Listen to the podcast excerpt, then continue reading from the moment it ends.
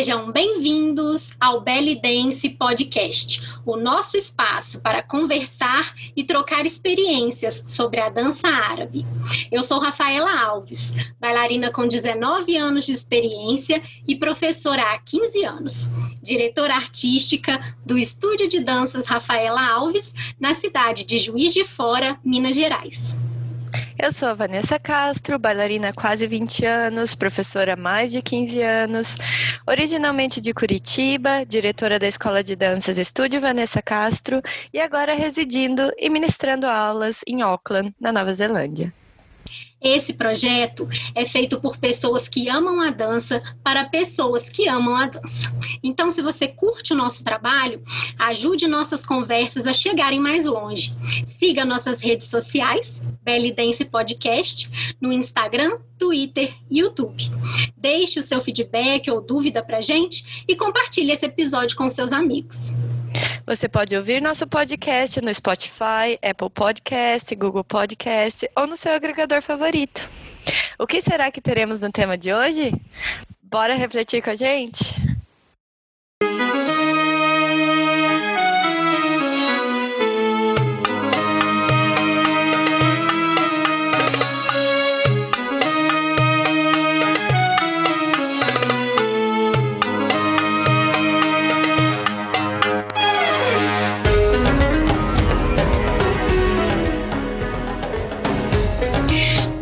Podcast de hoje começa com uma pergunta: O que é essencial para que você dance em um sarau, num espetáculo de fim de ano ou em um grande evento?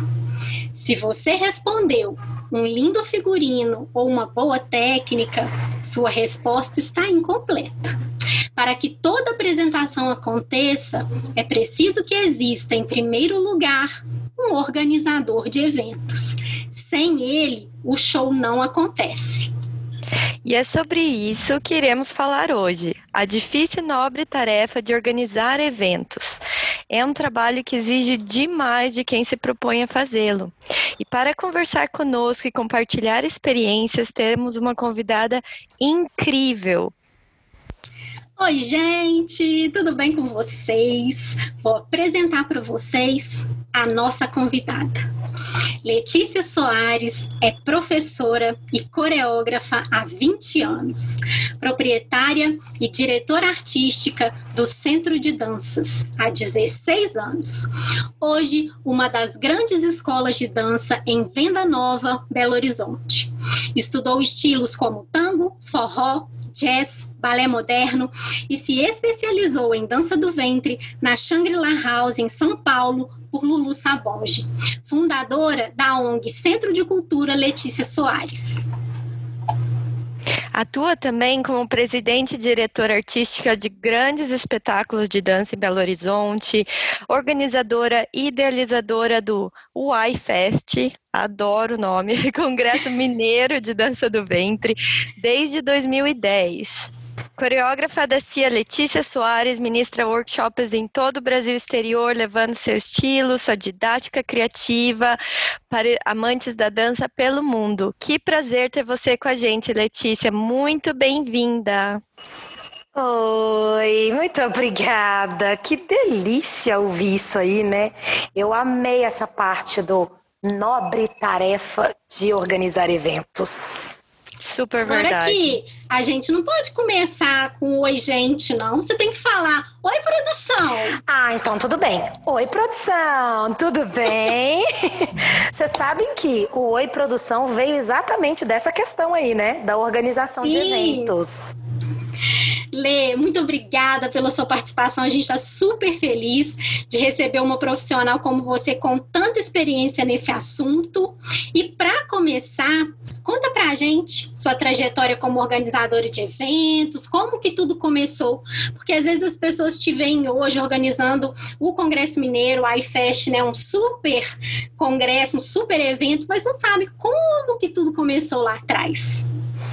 Então, produção, como funciona, né, gente? Na verdade, quando eu decidi que eu queria organizar eventos, eu jamais pensei no iFest, jamais pensei no Congresso Mineiro. Tudo começou com aqueles saraus de escola pequeno que todos nós fazemos, né?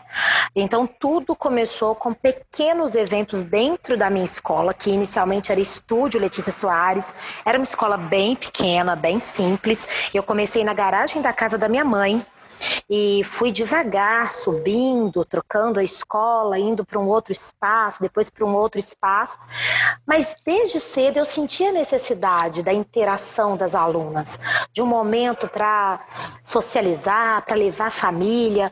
Então, quando eu comecei com os eventos, eu comecei com eventos pequenos organização pequena e lá, desde pequenininhos, eu já começava a observar o que eu gostaria de mexer, de organizar, o que precisava ser otimizado, o que precisava ser mais fácil, né, entregado mais fácil para aquele público, que tipo de produto era o que eu queria que a minha escola passasse para quem fosse assistir as minhas bailarinas dançando. Então foram com eventos assim, dentro da escola e depois em lugares que foram locados, mas ainda pequenos, até ir para um grande teatro e fazer os eventos da escola, os grandes espetáculos da escola, a gente teve um caminho bem grande. E chegando ao iFest, né, que agora ele ganhou esse nome esse ano, né, o iFest, é, chegando no congresso, como a gente aprende que tem que aprender mais. Então, quando eu comecei o evento, ele era completamente despretensioso do tamanho que ele é hoje. Jamais imaginei que ele chegaria é, a essa representatividade nacional e nunca imaginei também que organizar, desenvolver, né, criar ali um evento tem muito da gente, né? Tem muito do fator humano. Tem. É, é, é uma coisa que eu aprendi há pouquíssimo tempo é que o evento ele tem a energia do organizador. Uhum. E eu não acreditava nisso, eu não sabia sobre isso. Uma vez até me fizeram uma entrevista me perguntando, ai, como é ser empreendedora? E eu fiquei parado olhando para a pessoa, que eu fiquei pensando, o que é ser empreendedora? Ela, ah, porque você é muito empreendedora. Eu, eu? Eu só eu, eu, sou trabalhadora. Até entender que eu já estava empreendendo, eu, eu demorei também para entender isso. Então, o processo de um organizador de evento, ele precisa inicialmente ser interno, ele tem que entender o que ele quer, ele tem que estar preparado, se realmente é aquilo que ele quer, ele tem que estar preparado para altos e baixos, ele tem que estar realmente disposto a trabalhar. Por isso que eu gostei tanto disso aí, né? A nobre tarefa de organizar eventos. Que legal, Lê. Não, e eu achei muito interessante no que você falou, que realmente quando você estava organizando eventos pequenos, você já tinha uma visão. Já. Então já era, digamos, é, né, algo interno teu ali, um, um, talento, aquela visão, aquele faro do que, que pode melhorar, do como as pessoas estão se sentindo. Então, teve algum ponto de virada, algum momento que, que desencadeou que você decidiu, não, agora eu vou fazer um evento grande? Existiu ou, ou não? Foi só um processo assim que foi acontecendo aos poucos? Teve. Teve sim, Vanessa. Foi muito engraçado, porque durante todas as organizações dos menores eventos que eu fiz, eu tinha um caderninho, que eu inclusive tenho até hoje, onde eu anotava em todo evento, eu perguntava às pessoas o que elas podiam me acrescentar, qual era a crítica, o que estava bom, o que estava ruim, e eu ia anotando essas sugestões. Uhum. Desde o primeiro, né, lá na, na, garagem da casa da mamãe, até o espetáculo da escola, que foi para um teatro e tudo mais. E eu ia colocando isso num papel. Em Belo Horizonte, ali por meados de 2003, 2004, aconteceu os últimos eventos, assim, grandes eventos da nossa dança, né? Que era o Mercado Peça, organizado pela Carla Silveira, em BH, na época. Sim, a gente tinha um em Curitiba também, que eram os mercados persas regionais. Isso, assim, né? regionais, né? exatos, regionais. E aí, quando ele acabou, BH ficou um pouco órfã de evento. Uhum. E eu comecei a ver, comecei a sentir que durante alguns anos isso, essa falta de eventos, distanciou as profissionais, distanciou as escolas, sabe? As, as, as, donas de escolas não estavam mais próximas, as alunas não se conheciam mais. E aí eu decidi fazer uma coisa chamada Conferência Mineira, que foi a primeira edição, né? Conferência Mineira, com uma sócia na época, e comecei a ir em escola por escola, escola por escola, para convidar pessoalmente, professora por professora. Que bacana! E que ano foi isso, Lê? Ah, o primeiro, né? Esse ano a gente estaria fazendo 10 anos de congresso, então o primeiro, que foi a conferência, foi dois anos antes, que a gente teve. Minto, três anos antes. Uhum. A gente teve três anos de conferência. Então, isso foi em 2007 que de 2007 Sim, a 2010 a gente teve esse essa incubadora aí, né? Foi uma startup para mim a conferência. Uhum. E aí depois se tornou congresso. 2007, na verdade 2006, 2007. 2006 eu comecei a fazer os contatos e o evento aconteceu em 2007, sabe? O primeiro. É eu esse fui, trabalho então... de formiguinha Sim. as pessoas não sabem e é muito importante a gente falar. Que é muito fácil, né? Para a gente bailarina chegar num evento, dançar num palco, tá tudo incrível, luz boa, som bom, piso bom para dançar e a gente muitas vezes esquece de valorizar o trabalho desse profissional que, nossa, gente, vai muito além de montar uma estrutura, né, Letícia? Vai, Rafa, vai muito além. Sabe o que é engraçado? Quando você fala isso, né? Eu me lembro o primeiro lugar, eu, eu, lembro exatamente que eu não tinha a estrutura necessária, eu lembro uhum. que eu uhum. aprendi a entender de iluminação e de som ali, passando raiva. Então, esse trabalho é o que eu mais aconselho que todos os as pessoas que têm pretensão a ser organizadores de evento vivam. Todas as vezes que me pedem um conselho, como que faz e tal, eu falo, comece pequenino e siga cada passo firme, uhum. pequeno e firme. É isso que vai te dar uma visibilidade grande, é isso que vai te dar um alinhamento, é isso que vai te dar uma clareza no seu propósito com o evento. Eu lembro que quando eu comecei a ir às escolas, né, uma por uma, várias escolas não quiseram participar. Porque, como eu disse, estava todo mundo um pouco distante, né? Uhum.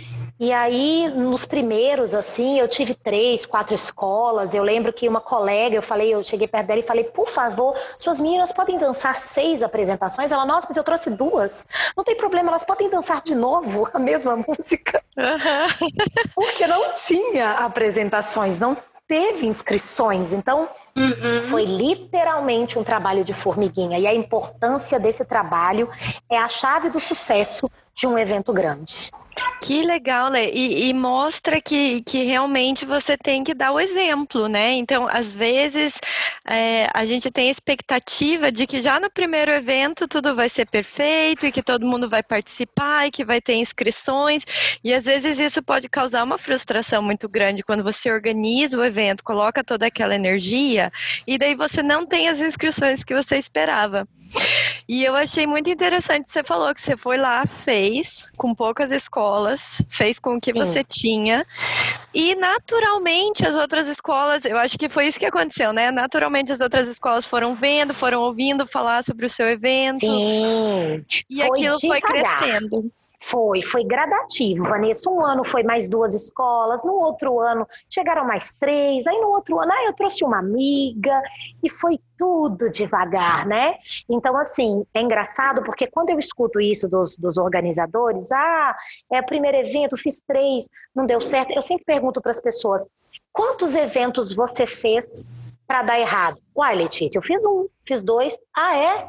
E aí já parou, deu errado, um, dois, ok. Uhum. Por que, que você não anotou essas, esses problemas para que fossem sanados no ano seguinte? Às vezes a pessoa nem pensa em fazer no ano seguinte, porque ela já não teve o sucesso esperado no primeiro, no segundo, no terceiro. Uma coisa que eu achei muito interessante que você está citando várias é, vezes é a questão do feedback, do anotar o que deu errado e fazer melhor.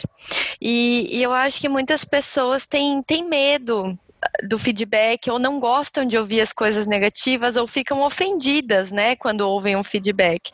E na verdade é, é só um processo natural do, do evento de, de melhoria contínua, né?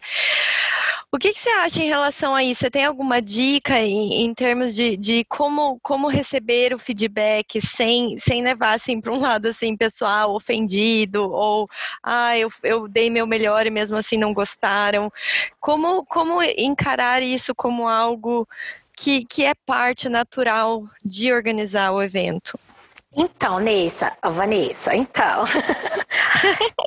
é uma coisa muito engraçada, porque quem me conhece sabe que eu amo crítica.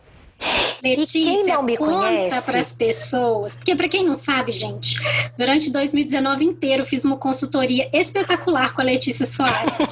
e nós trabalhamos muito essas coisas. A Letícia me ajudou no meu evento aqui em Juiz de Fora e foi incrível.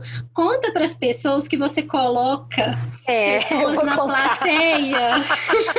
que eu, eu nunca vi uma pessoa gostar tanto de feedback igual a Letícia. gente, eu vou explicar de onde veio essa neura, tá? Olha, tenho fundamento. Eu sou uma pessoa que amo crítica, eu realmente gosto. Mas o mundo atual, né, a sociedade atual é muito sentida, é muito melindrosa e não acredita nisso. Tem uhum. medo de ofender. As pessoas, a maioria das pessoas, inclusive, não gostam da própria crítica, elas não gostam de receber crítica. Sim. Então, com o passar do tempo, eu comecei a observar que as pessoas não me davam o feedback que eu pedia, porque elas tinham medo de me ofender, de me deixar magoada, e eu lá implorando, por favor, me dê um retorno. Uhum. Então, eu tive a ideia de convidar amigos pessoais meus, pessoas que não trabalham com dança, e coloco essas pessoas salteadas na plateia, no evento, na feira, no, no banheiro, é, no camarim, para que essas Adorei. pessoas perguntem, as, perguntem é muito público. legal isso. incrível, incrível, que insight é. Sim, e aí elas perguntam para o público, o que, é que você está achando? E eu tenho amigos, gente, que são assim, muito então às vezes eles até falam mal do evento. Nossa, eu achei péssimo aquele som, o que, que você acha? E aí eles têm os feedbacks que eu realmente preciso, o real. E assim eu começo a entender onde estão as necessidades do público, o que que o público gosta, o que que ele espera daquele evento, porque na maioria das vezes, né, a gente quer oferecer um produto, mas o público espera outro e a gente não sabe disso, porque Sim. as pessoas não têm o hábito da sinceridade, elas não têm o hábito de falar o que elas querem. Então, ótimo, eu providenciei uma maneira de que chegasse a mim o que as pessoas queriam de verdade. E aí eu coloquei amigos assim, salteados, estão até hoje, sempre tem esses amigos, sempre tem esses amigos em eventos, sempre tem esses amigos em, em espetáculos, ora eles estão na plateia, ora eles estão nos camarins, amigas que vão ao banheiro e estão ali retocando batom e pergunta para a moça do lado, você gosta desse tipo de dança? O que você está achando do palco, da luz e tal?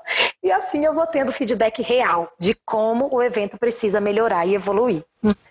Nossa, muito interessante. E, e, isso que você falou, que as pessoas também é, têm muito medo, né, de, de falar, é, é tão verdade no nosso mercado.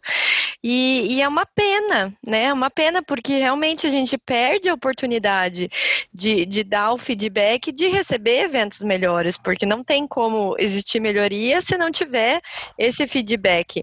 E eu achei a solução que você encontrou para isso, né? Em, em vez de ficar se lamentando que as pessoas não dão feedback feedback, você foi lá e agiu e achou outra forma de ter seu feedback. E isso, isso mostra assim uma iniciativa incrível e por que, que as coisas dão certos, né? Porque você vai, vai atrás, achei ótimo. Ó, oh, mas tem uma coisa muito importante, assim, uma coisa muito importante a ressaltar é que os meus infiltrados, eles estão lá com a melhor das intenções, né? É uhum. porque realmente chegou um momento onde eu perguntava para as próprias colegas de trabalho o que que seu público achou, o que que você achou, e essas pessoas vão ficando assim é, com medo de dar opinião real, elas não querem ofender ou acham que alguém pode não gostar, se magoar. E eu realmente concordo com a Vanessa. É lamentável que as pessoas não gostem de ouvir esse retorno, não, não saibam lidar bem com as críticas. É lamentável, porque a única maneira que a gente tem de evoluir é sabendo exatamente onde precisa ser reconstruído, né? Porque evolução nada mais é do que uma camada no seu no seu prédio, assim, né? Um novo andar, Sim, um novo andar. Entender como uma coisa objetiva, né, Letícia? Não como uma coisa pessoal. É um evento. Sim, é um é evento. Exato. Eu sou uma pessoa que eu tenho um defeito grave, eu tenho vários defeitos graves, né, gente? Mas é, é, entre eles eu tenho dois, que tanto ser autoritária demais como ser impaciente, não saber esperar, esses dois defeitos eles acabaram se tornando é, interessantes para a organização de evento. Eu me coloco muito no lugar do outro, eu gosto de otimizar muito as coisas, porque eu não gosto de esperar. Então eu, eu busquei desde sempre que a pontualidade fosse algo importantíssimo no evento, para que as pessoas tivessem a vida delas ali correndo do jeito que elas organizaram, para que eu não fizesse aquele, aquele pai, aquele amigo, aquele, aquele público, né? Para que eu não desse para eles a sensação de cansaço. Ah, mas eu tô aqui te esperando, já tem 40 minutos. Porque as pessoas não amam dança como a gente, né, gente? Nós somos bailarinas, o público Sim. não, o acompanhante não. Então eu sempre tomei esse cuidado e sempre perguntava para as pessoas ali na saída se tinham gostado, se foi ok, se correu tudo bem. E chega um momento onde eles param de dar o feedback. Então eu precisei aí de criar a equipe de infiltrados. Agora a gente falou que é objetivo, mas eu preciso contar um fato que tem a ver com a organizadora de eventos Letícia, mas também tem a ver com a pessoa. Em 2013, eu fui para o congresso com as minhas alunas. Não sei se a Letícia lembra disso, mas todos os meus CDs ficaram dentro do ônibus da excursão. Sim, e eu não conseguia contato com o motorista. Ele saiu com, com o ônibus e a gente não conseguia contato. Essa que mulher... desespero, Jesus, ia ter um ataque do coração. Pois não, é. não, não, não, eu jamais e, e a Vanessa me conhece, eu sou uma pessoa muito organizada. Então, para acontecer isso comigo, foi assim, eu fiquei sem chão e a gente tinha, sei lá, oito apresentações ao longo do dia. A Letícia foi uma pessoa tão incrível comigo. Ela falou assim: Rafa, eu mudo a ordem, a gente vai dar um jeito. E aí surge um outro anjo na minha vida, que é Igor Kishka, que me levou na casa dele, gravou todas as músicas comigo, voando. A gente voou Belo Horizonte e eu consegui chegar no evento e a gente conseguiu fazer as nossas apresentações. Então, tem, tem um lado objetivo? Tem. Mas é o que a Letícia falou lá no início. Um evento também é a cara do seu organizador. Sim. Então, isso é uma coisa que eu e todas as minhas alunas nunca mais esquecemos, né? Olha, que ai, que delícia! É exatamente o meu propósito. Eu quero causar nas pessoas, eu quero que elas saiam do meu evento com uma memória. Eu quero que elas tenham sensações, eu quero que elas tenham experiência ali dentro. Eu acredito que o fator humano ele hoje, por incrível que pareça, apesar das pessoas estarem é, pensando aí no marketing, né? Tá todo mundo focado talvez num, num, num, outro lado. Eu acredito que o fator humano ele é o melhor diferencial para os grandes eventos, para os grandes acontecimentos, porque o que a gente ainda gosta é o olhar no olho, é o tocar no braço e falar calma, eu vou resolver. Uhum. O fator humano é importantíssimo. Um, um dos maiores, é, das maiores características do Congresso hoje é esse fator humano que também veio de um problema que eu identifiquei em eventos que eu ia. As pessoas perguntam como você criou a sua equipe, de onde veio a sua equipe. Eu ia a alguns eventos com as minhas alunas e eu observava o tratamento que a gente tinha eu observava como as pessoas tratavam, acolhiam e sempre faltava alguma coisa. E eu pensava, por que que falta? Porque as pessoas que estão ali trabalhando, elas não são bailarinas. Elas não sabem como que o nosso coração fica quando a gente está ali na coxia e vai começar a dançar. Elas não sabem o que acontece dentro da nossa alma quando a gente está no camarim, alguém chega e fala, você é a próxima.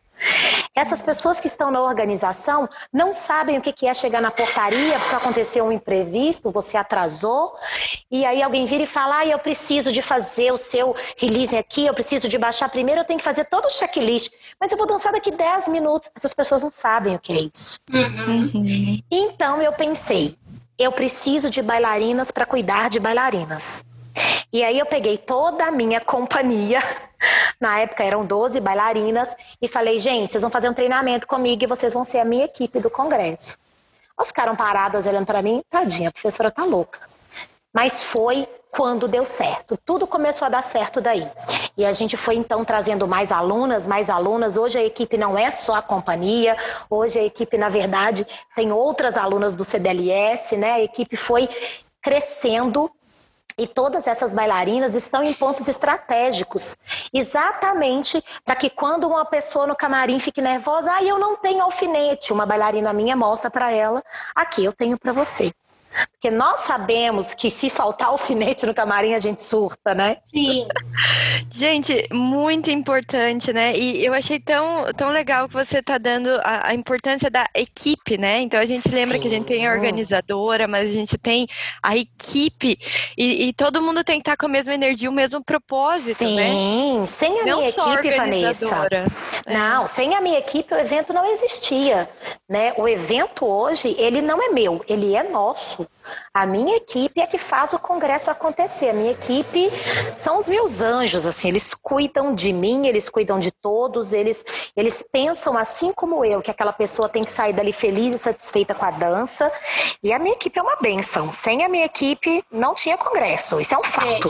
É, eu frequento o congresso já há muitos anos.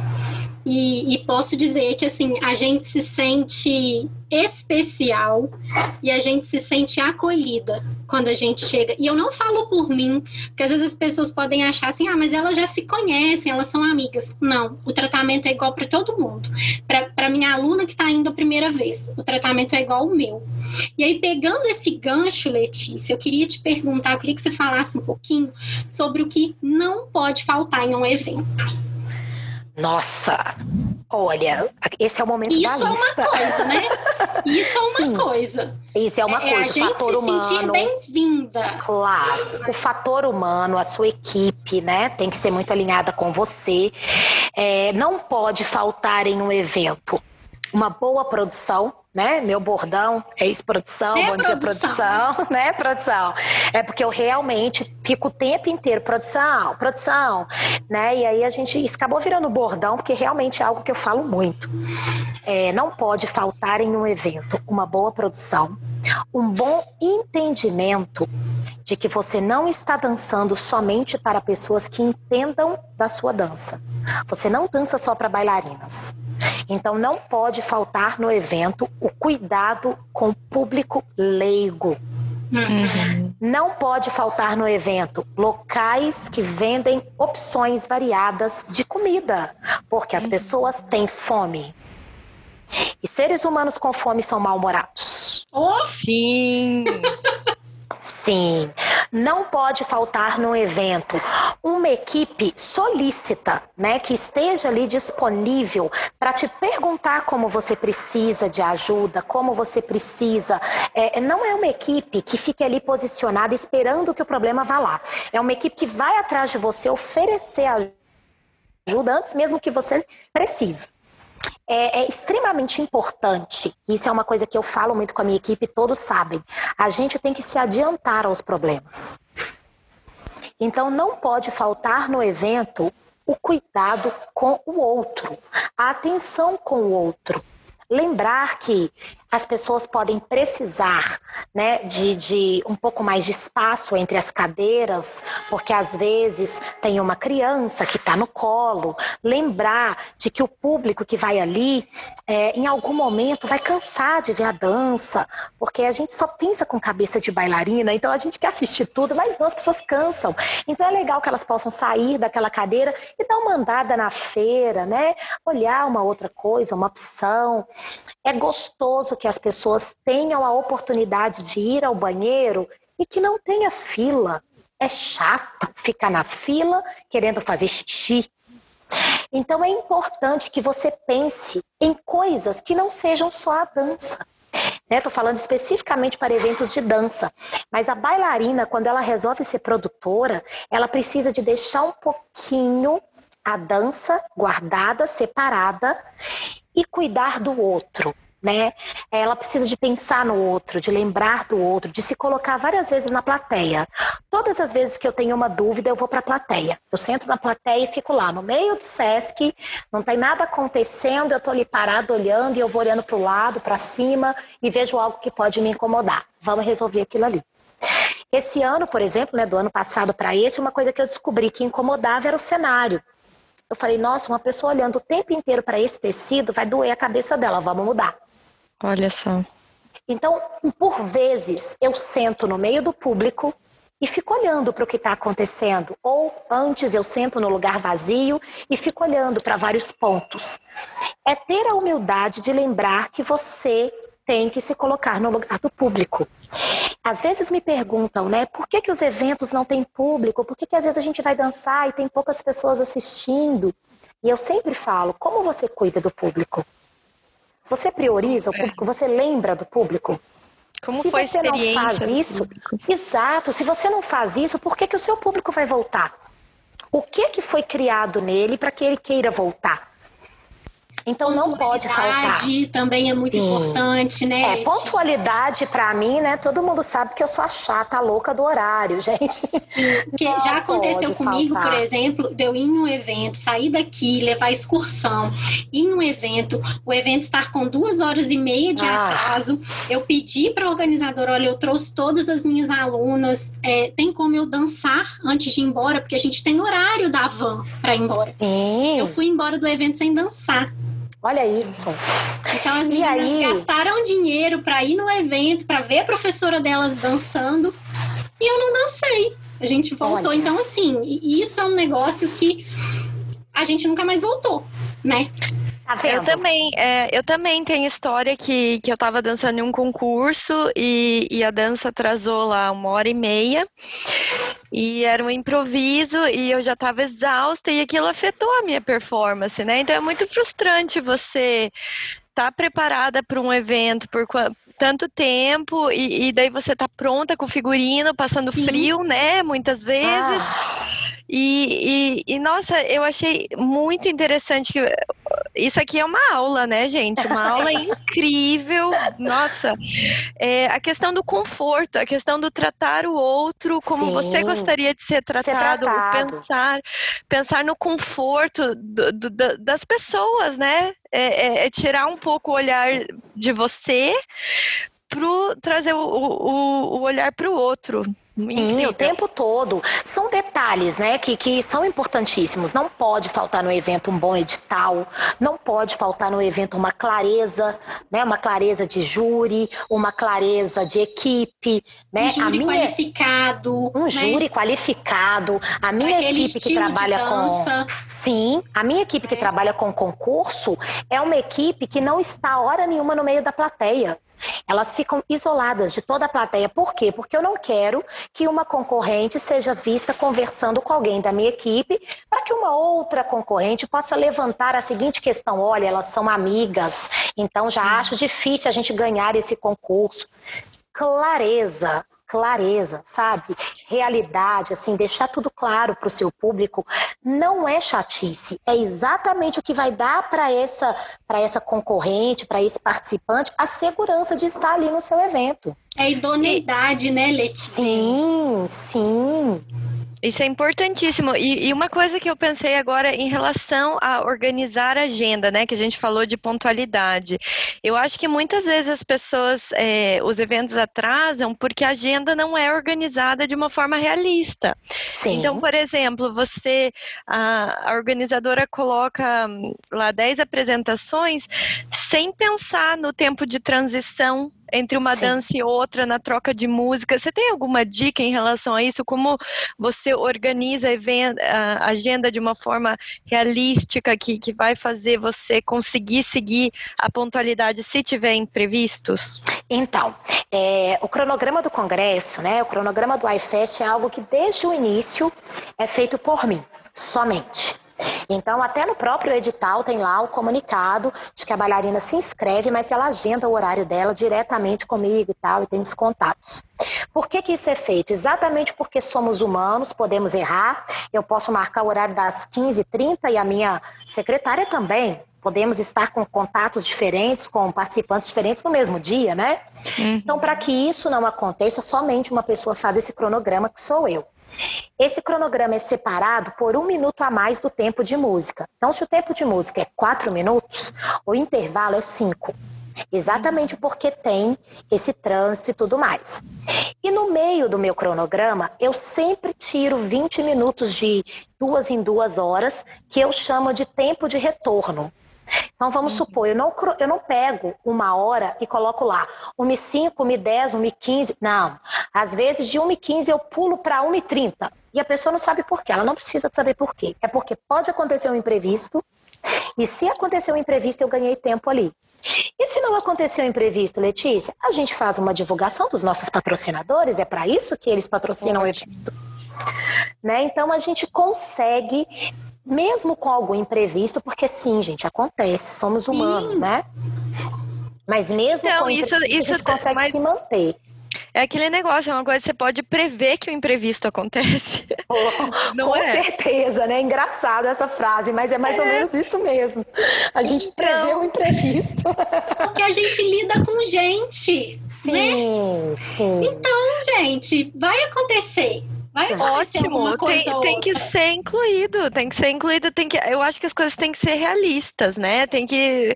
Porque senão realmente você vai causar um estresse ali de, de atrasar que vai prejudicar o evento inteiro. Então não vale a pena. Vale a pena também gastar tempo organizando. Sim. Organização é uma palavra-chave, né? Em vez é. de. São duas vale palavras que eu acho importantíssimas, né? Organização e propósito. Uhum. Porque quando a organizadora está sem propósito, ela pensa, mas aqui, se tivesse mais uma dança, era mais X reais de inscrição. Mas aqui, se tivesse mais uma dança, era mais X, Y reais de inscrição. Qual é o propósito do seu evento? Às uhum. vezes você não vai ganhar X reais de inscrição naqueles minutos, mas você vai ganhar um público que no ano que vem vai trazer mais seis acompanhantes. Você simplesmente ganhou mais ingressos vendidos. Sim. Então é, é, pensar não só com cifrão, é pensar realmente com a questão de propósito, a empatia, é entender o outro, né? Se colocar no lugar do outro em tempo integral, até quando você faz o seu cronograma. Eu Porque, acredito assim, muito nisso, Lê, eh, eh, né? Porque, na verdade, se você for ver os eventos ou tudo tudo que acontece no mundo, que o foco é exclusivamente o dinheiro, não é uma coisa que dá certo. Não, o que não dá certo, o que dá certo é o que tem propósito, é o que traz benefício para o outro, é, é a relação humana, é isso. Sim, é a relação humana. E como isso é importante, né? É o que eu ia falar, sim, somos humanos. Estamos aí, ó, passíveis a erros, a imprevistos. Então a gente precisa de valorizar o humano.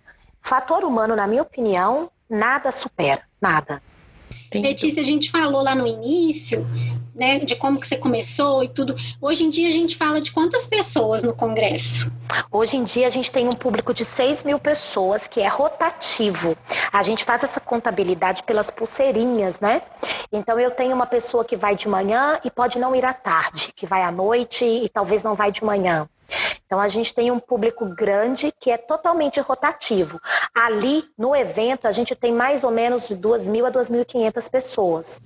E isso vai, vai trocando, porque algumas pessoas vão num dia, não vão no outro, é, às vezes vai no concurso de manhã, mas não vai no show à noite, às vezes vai só no show à noite.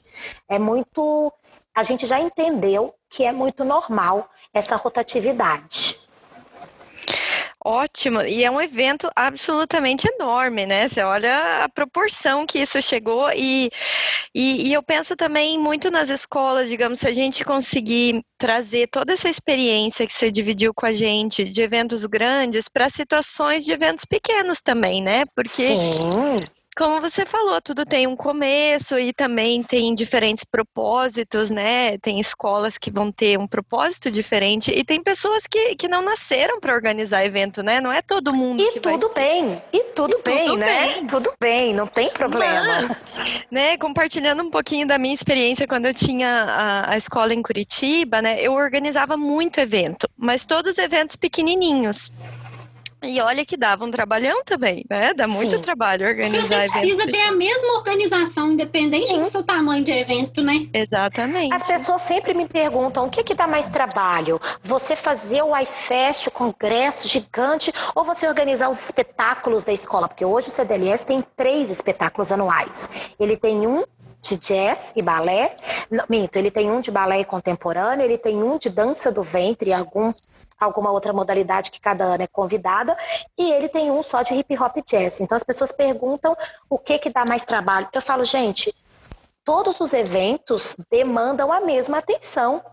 O uhum. tamanho do evento não intensifica ou diminui o trabalho. A atenção precisa ser a mesma. Sim. É porque senão a excelência se esvai. E é legal a gente se adaptar à nossa realidade, né? A realidade da cidade que você tá, a realidade da tua escola, a realidade das tuas alunas. Sim, que é um exemplo então... grande de adaptação à realidade. O centro de danças está numa periferia. A minha escola está na periferia. Aqui em Belo Horizonte, a gente tem teatros ótimos, porém, teatros que têm é, valores de locação mais baratos de segunda a quinta e valores de locação mais caros de sexta a domingo. Se eu estou na periferia, é impossível que o meu público vá ao teatro terça-feira. Uhum. É impossível que o meu público vá ao teatro quarta-feira. porque Eles não vão. Então eu precisei de me adaptar e pensar num caixa durante o ano todo para que eu tivesse uma locação de teatro que fosse um pouco maior, mas que eu conseguisse trabalhar sábado ou domingo, porque é onde o meu público vai ao teatro. Sim. Sim. Então eu precisei de pensar questão, isso. É. Essa e foi daí que surgiu o um evento. Foi daí que surgiu um evento pequeno que a gente faz aqui na escola que chama Degusta Dança. É para ir juntando dinheiro para completar o aluguel do teatro. Olha que ótimo. É porque esse, esse é um ponto chave, né, para organização de é, final de ano, festa de final de ano ou espetáculos de escola, é a questão do aluguel, né? Os custos. Ah. Então, quando. É, é, é, sempre, eu lembro, era sempre um desafio, né? Que ah, tamanho é. de teatro escolher? qual será o preço do ingresso, quantos ingressos, como vender, com quanto tempo de antecedência. Isso Sim. é uma coisa fundamental, né? Fundamental. É um momento de muita dor de cabeça das organizadoras, né, gente? Nossa senhora, gente, ó. É, é noite pessoas... sem dormir. Não, pensando. as pessoas acham que no dia do evento a gente tá ali, ai, preocupada. Não, nós estamos preocupadas meses antes. Há seis evento. meses antes, antes, a gente já tá descabelada. Sim. É. E, e, tem, a gente vai se adaptando, né? Eu lembro que no começo também aquele negócio, qual é a sua realidade? Então, quantas alunas você tem? Quanto mais ou menos de público suas alunas podem levar? Você pode divulgar para público externo, fora da tua escola? E é uma decisão importante para não errar nem para cima nem muito para baixo, né? Então, às vezes acontece, você pega um teatro muito pequeno e daí tuas alunas ficam lá tudo sem ingresso, né, para família, não, não conseguem assistir o espetáculo, ou você pega um teatro muito grande e daí você não consegue vender, não consegue pagar o aluguel. Enfim, esse, isso é uma coisa para ser muito bem pensada e, e organizada. Sim, muito bem pensada. Eu sempre sugiro, todas as pessoas né, que começam a fazer evento, eu sempre sugiro que a gente comece devagar, dos menores lugares, com as melhores taxas de pagamento, com uma produção é, alinhada, mais básica. Às vezes as pessoas querem um teatro gigantesco. E aí, quando você fala, ok, você vai usar quantos cenários aqui? Ciclorama ou rotunda? Você vai trabalhar com quantas iluminações? Você vai contratar um iluminador? A pessoa não tem noção de que aquele teatro que ela pagou caro vai gerar mais ônus, porque a produção dele vai ser maior. E todas as vezes que me perguntam isso, principalmente a galera que faz consultoria comigo, assim, na hora que eu jogo o balde de água fria, nossa, mas eu achei que você ia me falar para fazer uma coisa grandiosa. Não, você vai começar da maneira que você consegue se sustentar, porque a cada ano você precisa evoluir um pouco. Isso e, é uma sensação é... importantíssima de deixar no seu público. Esse foi melhor que o do ano passado esse foi melhor que o do ano passado. Então, e se é você um começa lá em cima. desafio para o organizador também, né? Nossa, Porque, muito. ó, eu não sei vocês, mas acaba um evento meu, já fica assim, meu Deus. Todo mundo vem, Rafa, que lindo, foi incrível. Eu fico assim, meu Deus, o que, que eu vou fazer no ano que vem para ser melhor? Rafa, Rafa, todos os anos, quando as meninas começam a elogiar o final do espetáculo, eu entro em parafuso. Nossa. E as pessoas vão me elogiando, me elogiando, eu vou ficando louca louca. Eu falo, gente, pelo amor de Deus, para de me elogiar. Eu odeio elogio, porque o elogio me causa desespero. Eu fico O que, que eu vou fazer no também. ano seguinte? O que, que eu vou fazer no ano seguinte, gente, para superar esse trem? A gente entra em loucura, assim, a gente já vai pensando mil coisas e anotando todas as ideias. Acho que é por isso que eu já vou correndo pro lado do feedback. Então me fala onde eu posso melhorar. Ótimo. E, e- e teatro, o fundamental é que você vai ter que ter uma boa iluminação e um- uma boa qualidade do som. Isso é assim, é as coisas essenciais de um teatro. Porque muitas vezes, é, se você aluga um teatro que é mais simples, por exemplo, eles às vezes não têm. Né, Sim. uma estrutura e você tem que contratar a estrutura por fora, ou você tem que contratar um profissional. Então, isso também, quando for fechar contrato de teatro, são coisas que têm que ser discutidas, né, com a organização Sim. do teatro, para você não ter experiências ruins, porque eu já tive de alugar um teatro pequenininho. Então, como eu organizava eventos, né, pequenos, uma coisa que eu fazia muito era trazer, por exemplo, profissionais para dar workshop na, na minha escola, e daí a gente fazia um showzinho, por exemplo, num teatro para 50 pessoas, sabe? Alguma Uhum. coisinha especial. E às vezes a gente esquece que o teatro grande já tem toda a estrutura. Quando você chega num teatro pequenininho, ops, eles não tinham aquele som que eu precisava, então eu precisava contratar extra. Então, você realmente, como organizadora de, de qualquer evento, você tem que ter assim um checklist, né, da- das coisas que você não pode Sim. esquecer na Sim. Correria. Porque As pessoas esquecem de uma boa pessoa para receber o público na portaria. As pessoas esquecem que no camarim precisa ter alguns itens que são fundamentais, né? Como uma alimentação para as bailarinas. Sim. sim. As pessoas esquecem que as bailarinas podem esquecer os itens que você pediu para que elas não esquecessem, porque a aluna é uma coisa maravilhosa. Se você falar para ela não esquece essa saia, é essa saia que ela não leva. Então, eu sempre providencio uma peça extra de figurino. Eu sempre lembro né, a peça piloto ali do figurino, ela sempre vai para o teatro, porque eu sempre lembro, mais uma vez do fator humano, que o nervosismo da aluna pode fazer ela esquecer alguma coisa, né? E a gente precisa de estar ali dando todo o auxílio, porque no dia do espetáculo você é a diretora, mas você também é a professora ainda. Você é aquela que precisa de deixar a sua aluna segura para subir em cena. Então você tem que lembrar Muitas de vezes, tudo. as suas alunas e as alunas das outras pessoas. É, convidados, né? Porque É verdade. dia, não é, e dos outros professores da sua escola. Porque Sim. naquele dia ali, a responsabilidade é somente do organizador de evento. O professor está ali muitas vezes para dançar. Então, o organizador de evento também tem isso, né? Deu certo, parabéns para todo mundo. Deu errado, a culpa é do Ah, organizador. é sim. Eu sempre falo isso, né? Que a pessoa ela sai de um lugar insatisfeita não falando do lugar ou da situação. Ela fala do responsável. Sim, Então, quando, por exemplo, uma pessoa sai do centro de danças insatisfeita, ela fala: ai, porque eu fui lá na Letícia e a Letícia me tratou mal. Ela pode não ter me visto aqui na escola, mas ela vai falar assim. Ah, porque eu fui no evento da Letícia e é um evento péssimo, ela fez isso, isso comigo, me deixou horas esperando. É. Ela pode não ter me encontrado no evento, mas ela vai falar assim, né?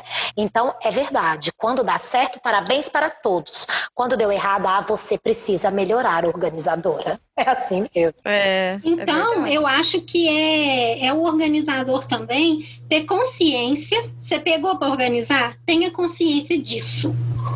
E realmente seja responsável para que tudo dê certo, saia da melhor maneira possível. Não adianta ficar tentando também distribuir responsabilidade com quem não foi contratado para aquele fim. A Sim. responsabilidade é sua, assuma. É, as pessoas sempre me perguntam, né, como que é delegar funções. E eu sempre falo isso, gente. Delegar funções não é o grande mistério da vida. O grande mistério da vida é para quem delegar. Uhum. Para quem delegar? Observe muito isso, né? Teve um ano no congresso que eu falo que foi o maior mico do evento, que ao final do evento, na hora de entregar a grande premiação da bailarina profissional daquele ano, a minha equipe errou na somatória de notas. E eu anunciei uma bailarina como vencedora, X de, de pontuação.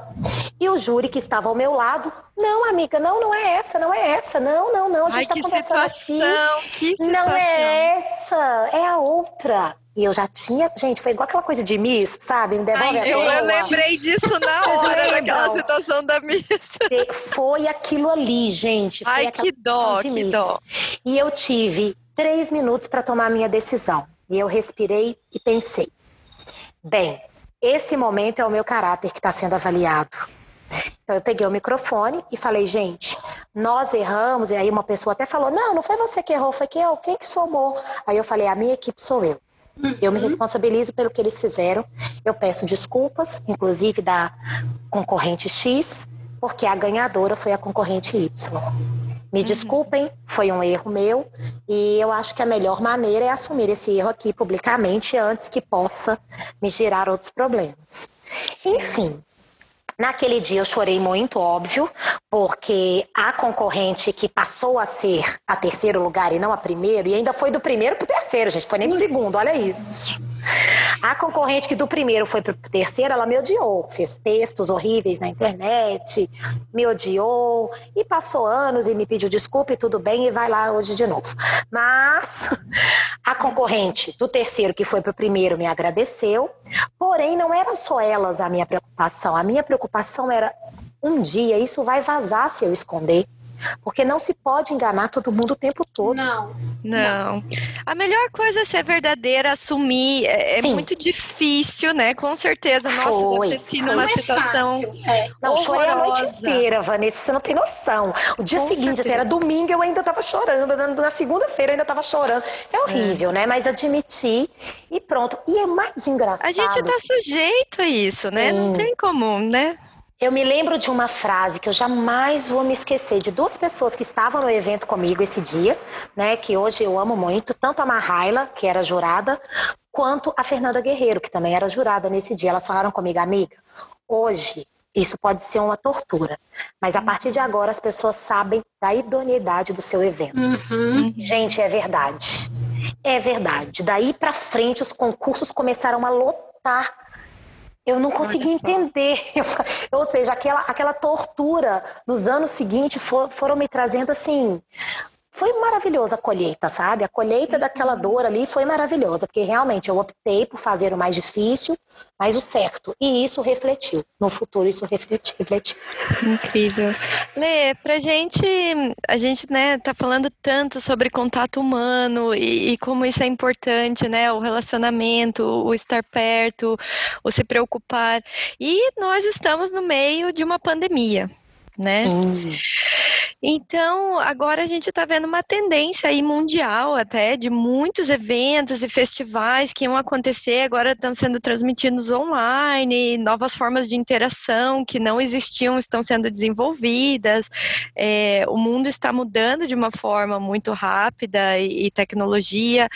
O que, que você enxerga? Claro que a gente não tem como saber, né? Mas olhando para o futuro, você acha que após a pandemia a gente voltaria a uma normalidade? Ou você acha que, que esses eventos híbridos, online, vão ter uma tendência e vão continuar no futuro? Qual que é a tua, tua visão nisso? Então, é, eu não acredito que a gente volte à normalidade. Eu acredito que o novo normal será a nossa normalidade. Sim, coisas irão ser adaptadas, algumas perdidas, outras agregadas, e não sabemos, né? Não podemos prever esse futuro. Mas eu uhum. sinto que a questão do online para alguns eventos, para algumas situações do evento, eu acho que não é nem para alguns eventos.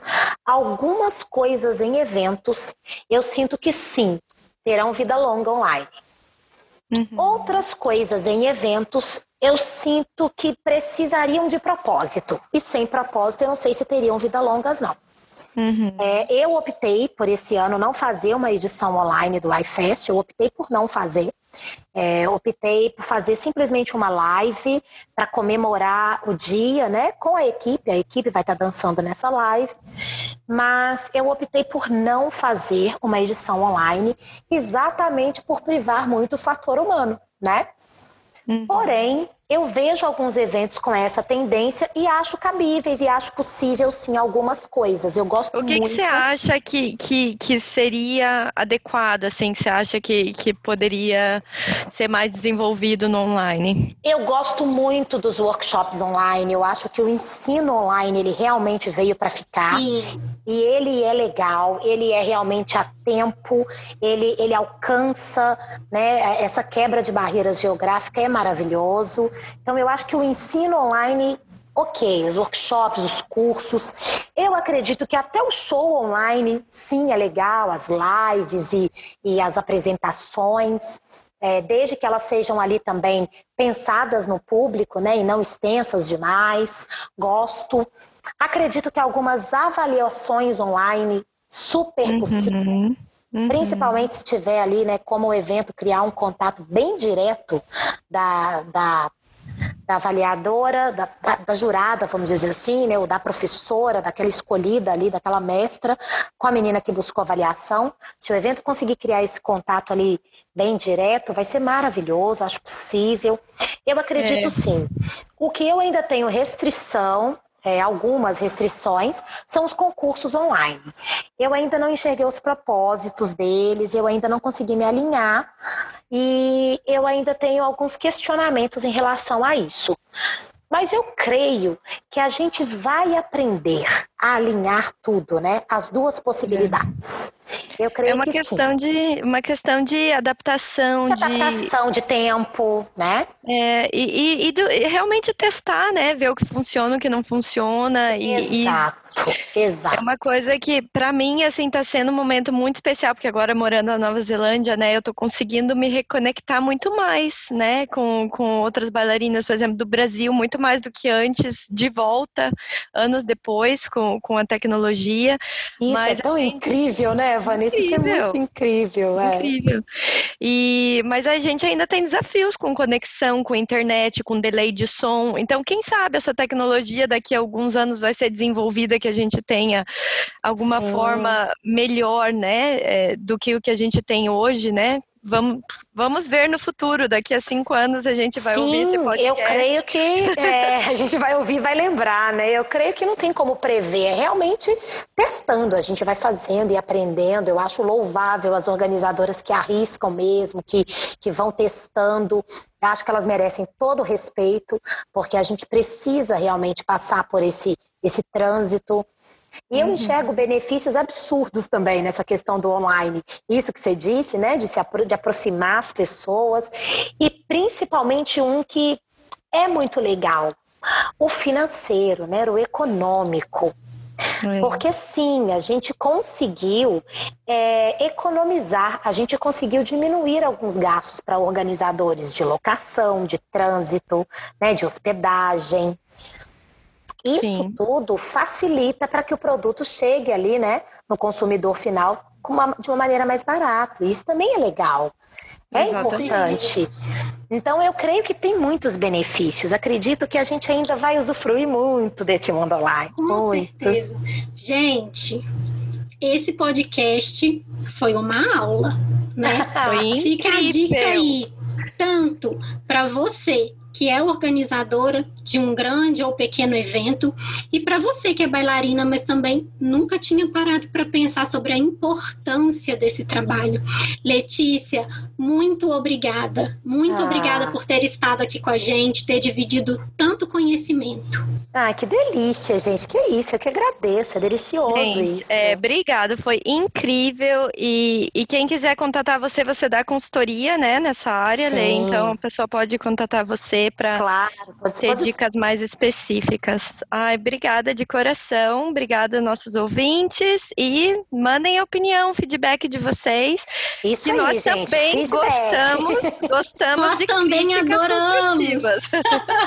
Pode isso ser aí. verdadeira e sincera, isso mesmo. Muito bem, muito bem, gente, assim mesmo. É só assim que a nossa dança vai crescer, né? Com certeza. Todos nós, quanto mais a gente cresce, mais a nossa dança cresce também. Exato. Muito, muito obrigada. Um beijo. Beijo. Beijo, beijo. Prazer, meninas.